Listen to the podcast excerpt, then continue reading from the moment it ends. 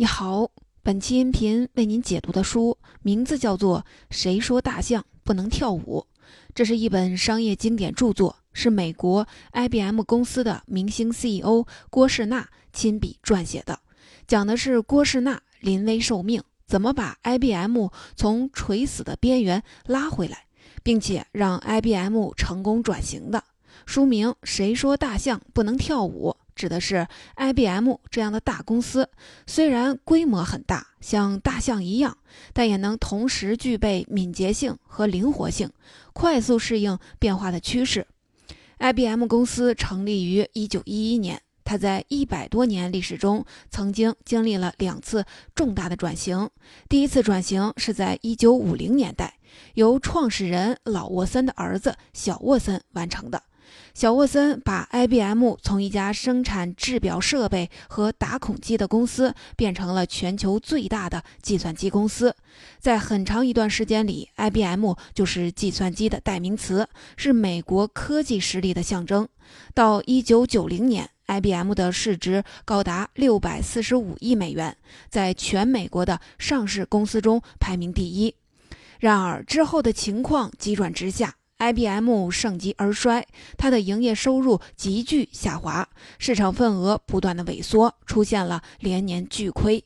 一九九一到一九九三年，累计亏损额高达一百六十八亿美元，股价从巅峰时的每股四十三美元狂跌到每股不到六美元。媒体认为，IBM 的一只脚已经迈进了坟墓。比尔·盖茨当时也说，IBM 将在几年之内倒闭。就是在这种情况下，本书作者郭士纳作为一个完全没有 IT 行业经验的外部经理人，临危受命，于1993年4月1日愚人节这天走马上任，成为 IBM 新任的 CEO，并带领 IBM 完成了历史上的第二次大转型。本书讲的就是这次转型的故事，在郭士纳的手中。IBM 这头病入膏肓、生命垂危的大象，竟然奇迹般的复苏了。只花了短短一年，IBM 便扭亏为盈，在之后的几年中重新回到了高增长的轨道。更重要的是，在郭士纳的带领下，IBM 成功实现了第二次大转型，从一家计算机制造商变成了全球最大的 IT 服务商。到2002年，郭士纳卸任时，IBM 的股价飙升了十倍，重新回到全球最赚钱公司的行列。对于 IBM 的这次转型，你肯定很会好奇：一向实力雄厚的 IBM 为什么会在1990年代初突然就遭遇了重大危机呢？作为救火队员，空降到 IBM 的郭士纳究竟开出了什么神秘药方，让这头庞然大物起死回生呢？这就是本期音频想要为您揭开的答案。下面我就从三个方面来给您详细的讲述 IBM 这场生死攸关的转型之战。第一，IBM 为什么会遭遇危机？第二，为了挽救 IBM，郭士纳做出了哪些战略决策？第三，在组织文化层面，郭士纳如何重塑了一个新的 IBM？下面我们就先来说第一点：IBM 为什么会遭遇危机？要说清楚 IBM 遭遇的这次危机，就必须先来说说 IBM 究竟是怎样崛起为计算机霸主的，也就是大象是怎么来的。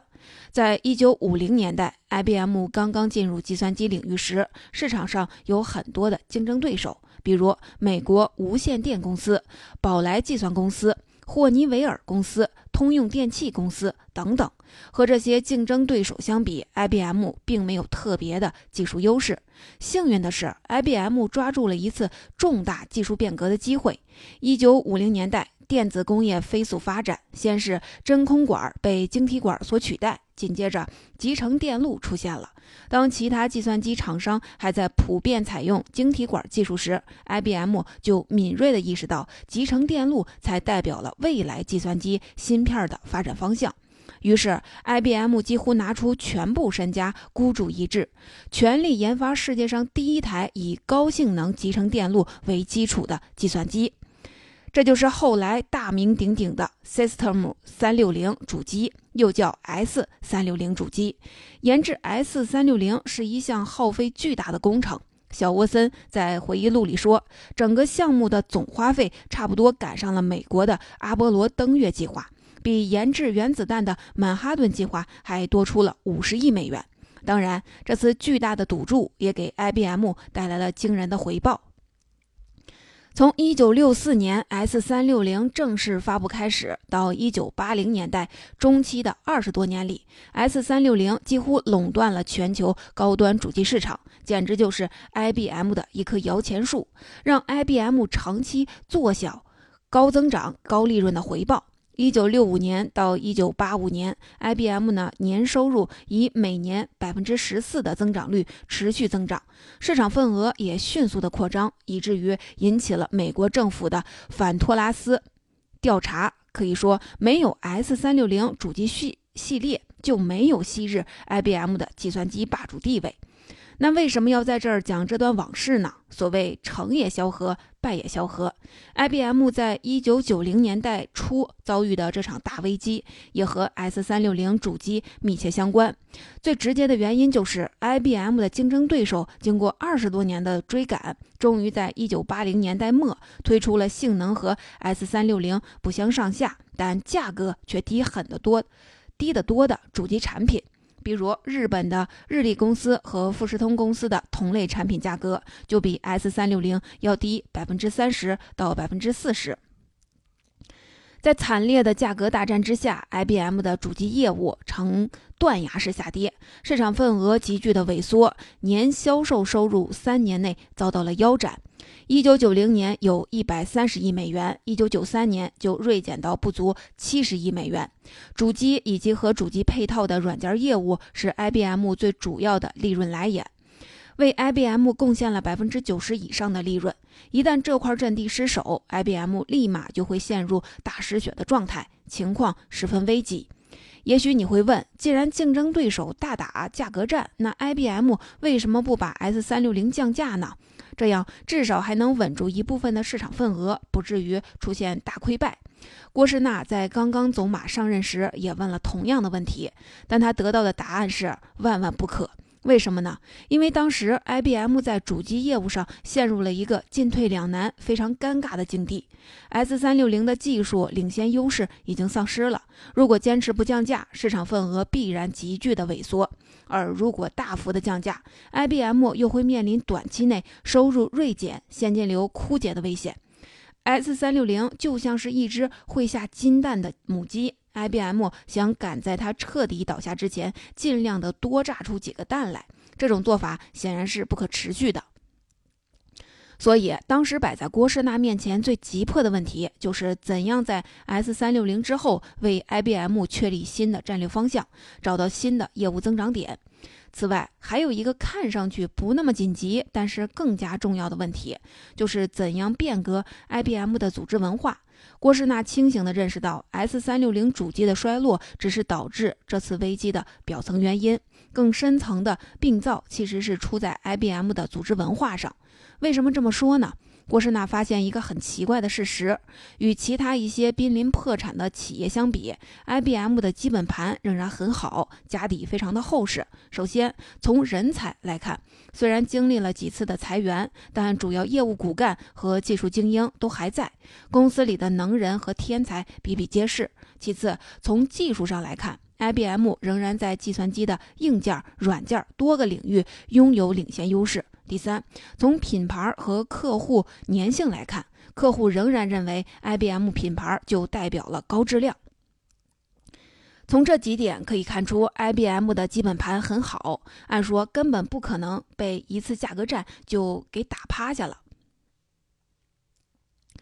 就像一个看上去身强力壮的人，如果被人轻轻打一拳就立马倒地，那一定是他的身体本来就出了状况。那问题究竟是出在哪里呢？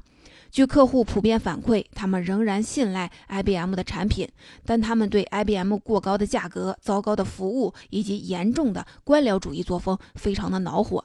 对这一点，郭士纳自己深有体会。他去 IBM 之前，曾在美国最大的信用卡公司之一美国运通担任高管。运通公司是 IBM 的老客户，他们的数据中心一直全部使用 IBM 的产品。但有一次，运通公司新采购了一台其他品牌的电脑，结果 IBM 的业务代表怒气冲冲地告诉他们，会立即取消对运通公司数据中心的所有支持性服务。这种傲慢的态度让郭士纳惊呆了。他说自己无论如何也想不到，IBM 竟然会这样对待一个老客户。看上去，IBM 的行事风格不像是一家市场化运作的企业，反而更像是一家官僚作风严重的机关单位。你可能会问，是谁给 IBM 惯出这毛病的呢？还是和前面说的 S 三六零主机有关？S 三六零在长达二十年的时间里垄断了高端主机市场，一直供不应求，很多时候是客户求着 IBM 卖设备，难免店大欺客。与此同时，S 三六零带来的超高利润让 IBM 在二十年中迅速的扩张，到一九九零年，已经在全球一百多个国家拥有三十万名的员工，成为了一头超级大象。结果就是我们熟悉的所谓大企业病的所有特征，IBM 一个都没落下。你看，对外，IBM 整个公司处于一种自我满足、僵化、封闭的状态，对市场的变化、对客户的需求不闻不问；对内，各个部门、各个地区分公司都把自己小集团的利益放在公司的整体利益之上，相互之间各自为政，内斗不断。一句话，二十多年的垄断霸主地位让 IBM 习惯了躺着赚钱，忘记了还有市场竞争这回事儿，基本上自废了快速应对市场变化的武功。正因为如此，IBM 才会被追赶上来的竞争对手只轻轻的一拳就打倒在地，这才是导致1990年代初这场危机的深层原因。如果 IBM 的组织文化不变，那么任何改革措施带来的效果都是短暂的。以上就是为您讲述的第一个重点。IBM 遭遇危机的直接原因是竞争对手推出了性能和 S 三六零不相上下，但价格却低得多的主机产品，严重挤压了 IBM 的市场份额。更深深的原因是 S 三六零带来的长期垄断地位，让 IBM 陷入了封闭、僵化、尾大不掉的组织文化，无力应对突然变化的市场情势。那么，郭士纳采取了怎样的措施来应对危机呢？针对危机的直接原因，郭士纳从战略上做出了三个重要的决策，这就是接下来要讲述的第二个重点。第一个重要决策，要不要拆分 IBM？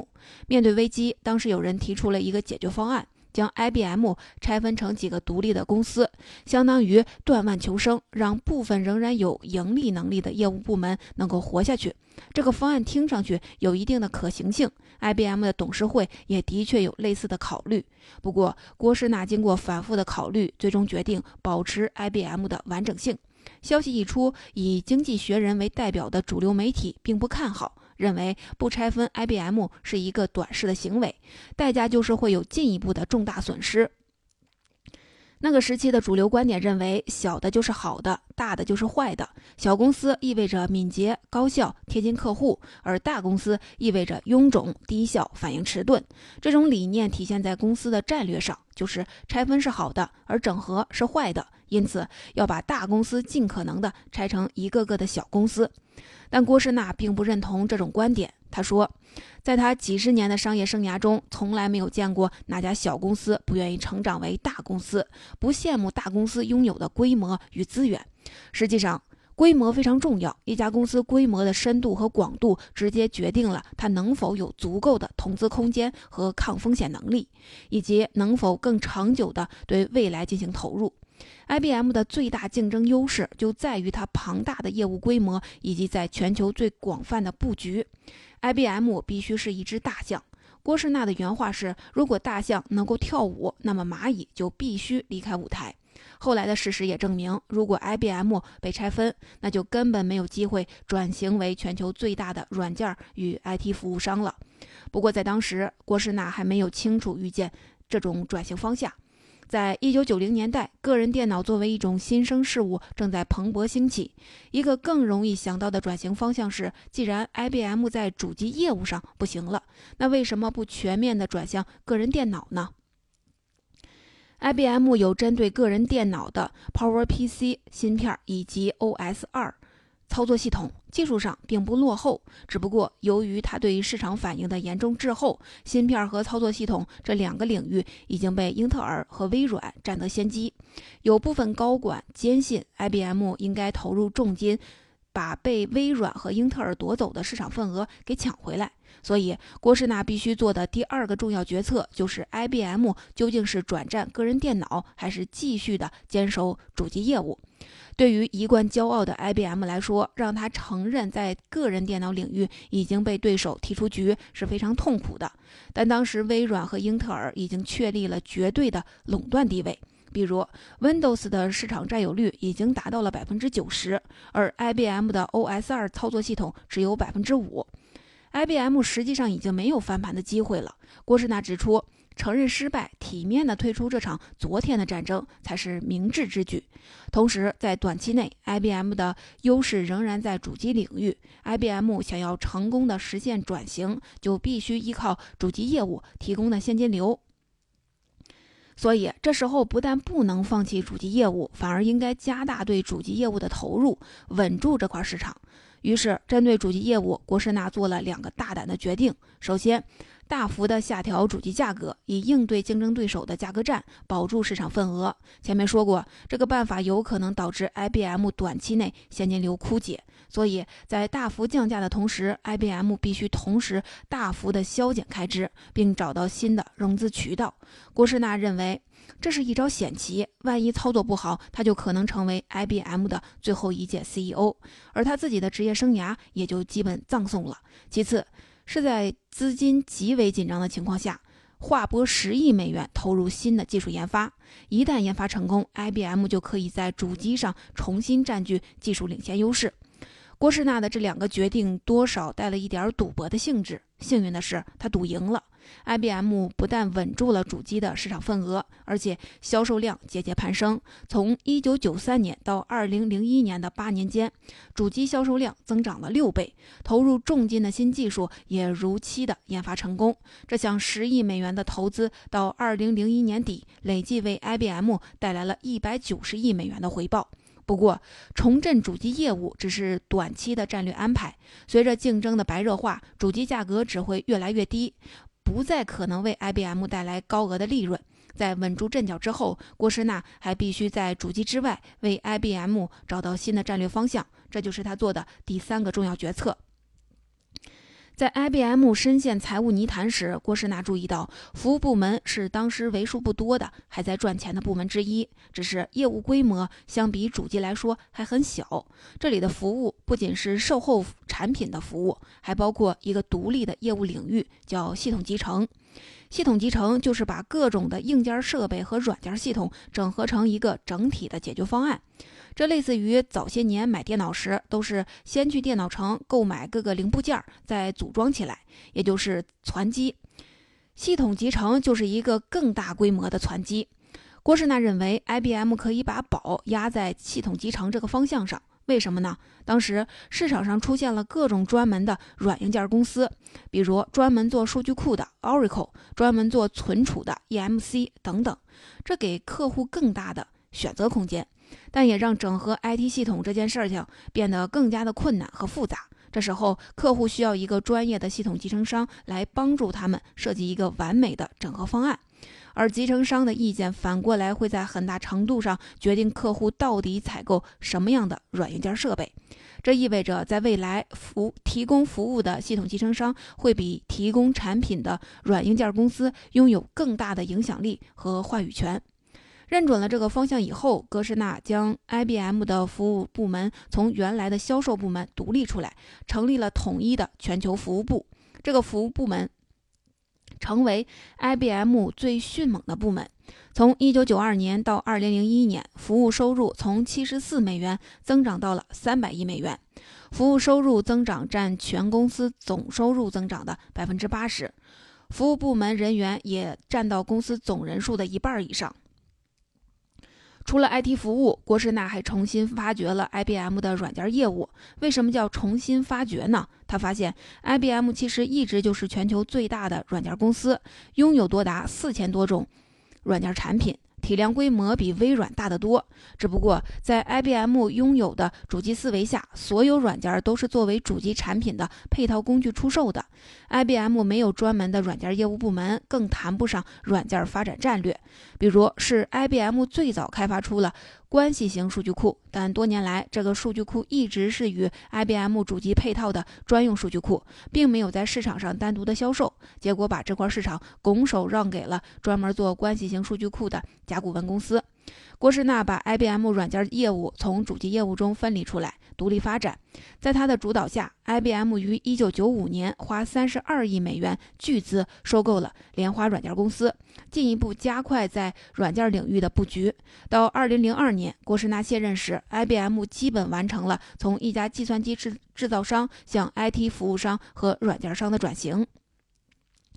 以上就是为您讲述的第二点。郭士纳为 IBM 做出了三个重要的战略决策：首先是拒绝拆分方案，保持 IBM 的完整性；其次是放弃与微软和英特尔在个人电脑领域的竞争，短期内坚守主机业务；最后是带领 IBM 从一家计算机制造商全面转型为 IT 服务和软件商。不过，想要真正扭转 IBM 的颓势，光靠战略转型是不够的，如果没有建立起和新战略相适应的组织文化，转型战略就不可能成功。所以在带领 IBM 全面转型的同时，郭士纳还必须开展一项更为艰难的工作，就是重塑 IBM 的组织文化。这也是接下来要讲述的第三个重点。前面讲过，由于长期享有高额的垄断利润，IBM 变成了一个庞大的官僚体系，失去了对市场的快速反应能力，这才是 IBM 遭遇危机的深层原因。这个官僚体系庞大到什么程度呢？说几个事实，你感受一下。在财务系统上，IBM 拥有二百六十六个不同的总分类账户，其中光是在欧洲就拥有一百四十二个不同的财务体系。在信息系统上，IBM 拥有一百五十五个数据中心，三十一个内部交流网络，光是具有首席信息官头衔的人就多达一百二十八个。在对外宣传上，IBM 不同的部门各自雇佣了多达七十家广告代理商，以至于同一份杂志里竟然会同时出现十八种不同版本的 IBM 广告。郭士纳说：“这种情况就好像19世纪的铁路系统，拥有不同规格的铁轨、不同的行车标准以及不同的车辆分类方法。虽然看上去规模很大，但实际的运行效率极低。而且在极度的条块的分割之下，每个员工所关注和认同的，首先是他那个小集体的利益，公司的整体利益倒在其次。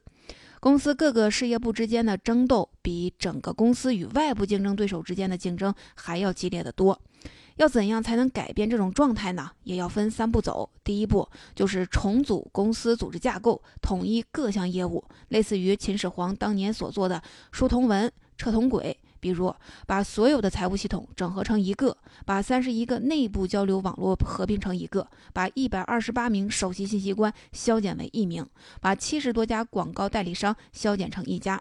同时，打破公司原有的按产品和地域二元划分的组织结构，重新构建按客户划分的十二个行业集团，如银行、政府、保险、制造等等。这样做的目的是迫使 IBM 将关注点从自己的产品和流程转到客户的需求上来。让 IBM 变成真正以客户为导向、以市场为驱动的公司。在废旧立新的过程中，郭士纳把原来的那些割据一方的元老级人物统统解职或者是边缘化，提拔了一批拥护自己改革的管理新人，为进一步的改革扫清了道路。第二步就是通过薪酬制度改革，让员工的利益与公司的整体利益相绑定。在郭士纳之前，IBM 的薪酬制度是我们熟悉的大锅饭，高福利、低差异，工资逐年增长。而郭士纳废除了 IBM 的一揽子福利制度，推行了以绩效为导向的工资制度。特别值得一提的是，是郭士纳对高级经理人的薪酬改革。他规定，高级经理人必须自己掏钱购买一定数量的 IBM 股票，才可以获得公司的股票期权。郭士纳相信，这些经理只有真正的投入成本，才可能真正关心公司的命运。他自己也以身作则，刚上任的时候就从公开的市场上买入了 IBM 的大量股票。这就意味着，一旦他的改革不成功，这一大笔钱也就打了水漂。此外，高级经理人原有的奖金收入是根据他所管理部门的业绩来定的，而与 IBM 的整体业绩无关。也就是说，只要你的部门表现出色，即使整个公司出现了巨额的亏损，你也可以拿到高额的奖金。郭士纳认为，正是这种奖金制度助长了各自为政、相互内斗的文化氛围。他规定，对于最高一级的经理人，他们的奖金百分之百取决于公司的整体业绩；对于第二等级的经理人，他们的奖金中有百分之六十取决于公司整体业绩，百分之四十取决于部门业绩。这意味着，所有经理人必须将公司的整体利益放在自己的小团体利益之上，才可能获得最大的回报。第三步就是重建团队合作精神。郭士纳发现，IBM 公司内部有一种奇怪的不文化，就是人人都喜欢说不。当年是创始人老沃森给 IBM 定下了要尊重个人的公司文化，但几十年之后，尊重个人这个良好的初衷变成了僵化的教条，也就是对于公司的任何计划、方案、决策、战略，任何人只要不赞同或者自己的利益受到了损失，就可以拒绝执行。老板还不敢把你怎么样。在这种不文化的主导下，要推行任何变革都困难重重。对郭士纳来说，这也是最难啃的一块骨头。因为你不可能通过颁布一道命令来废止不文化，即使人们口头上不再说不，行为上还可以阳奉阴违。要改变数十万员工的思想态度和行为模式，是一块极其艰难的任务。郭士纳意识到，他并不能改变 IBM 的文化，他只能邀请 IBM 的员工自己来改变自己，然后相信他们。为此，他采用了激将法。在上任后的首次的高级管理会议上，他故作故意痛心疾首地告诉大家，IBM 正在成为市场中被嘲笑的对象，竞争对手正在疯狂地抢夺 IBM 的市场份额，还嘲笑 IBM 已经微不足道了。郭士纳就问高管们：“对于这一切，你们有什么感想？”在一阵集体沉默之后，郭士纳接着说：“显然，我们已经没有时间来争论和抬杠，唯一的选择就是同舟共济，一致对外。”那次会议好像是强心针，成功唤起了 IBM 员工的危机意识和不服输的斗志，让他们开始放下内部冲突，迎接外部挑战。此外，郭士纳还设了一个岗位，叫做“不赞同协调官”。这个岗位是干什么的呢？只要公司内部出现不同的意见，这个岗位的员工就要出面协调，让大家尽可能的达成共识。在这些努力之下，IBM 的不文化逐渐的退场。到二零零二年，郭士纳卸任时，IBM 这场巨大的文化转型还在进行中。郭士纳说，这场文化转型的终极目的不是要向员工灌输什么理念，而是要让 IBM 获得不断自我更新的能力。因为再先进的理念也会随着时间的流逝而不再适用。只有建立起足够不断自我更新的企业文化，才是基业长青的秘密所在。以上就是为您讲述的第三个重点，在组织文化层面，郭士纳重塑了一个全新的 IBM。第一步就是重新组织公司的组织架构，统一各项业务，结束过去地方割据、各自为政的情况。第二步就是通过薪酬制度改革，让员工的利益与公司的整体利益相绑定。第三步是打破不文化，重建团队合作精神。总结这本书的精华内容就给您讲到这儿了。下面来简单的总结一下为您分享的 IBM 转型之战。第一，IBM 遭遇危机的直接原因是竞争对手推出了性能和 S360 不相上下，但价格却低得多的主机产品。严重挤压了 IBM 的市场份额，而更深层的原因是 S360 带来的长期垄断地位，让 IBM 陷入了封闭僵化、尾大不掉的组织文化，无力应对突然变化的市场形势。第二，在战略层面，郭士纳为 IBM 做出了三个重要的战略决策：首先是拒绝拆分方案，保持 IBM 的完整性；其次是放弃与微软和英特尔在个人电脑领域的竞争，短期内坚守主机业务。最后是带领 IBM 从一家计算机制造商全面转型为 IT 服务和软件商。第三，在组织文化层面，郭士纳重塑了一个新的 IBM，也是分了三步走。第一步，重组公司的组织架构，统一各项业务，结束过去地方割据、各自为政的情况。第二步，通过薪酬制度改革，让员工的利益与公司的整体利益相绑定。第三步，打破部文化，重建团队合作精神。张潇雨老师在《商业经典案例课》中说：“IBM 在一九九零年代遭遇的这次危机其实并不特殊，商业史上有很多赫赫有名的大公司都遇到过。它的本质就是那些曾经让自己成功和辉煌的产品，在新时代下突然不管用了，这时就有了危机。面对危机，大部分的企业不是倒闭，就是严重的衰退，只有少数企业通过转型重新获得了生机。所以，IBM 的这次成。”工转型非常重要，为大型企业应对类似的危机提供了宝贵的经验。后来，微软也遇到了类似的危机，他们从 Windows 转型到云服务，走出低谷，就是在很大程度上重走了 IBM 当年的转型之路。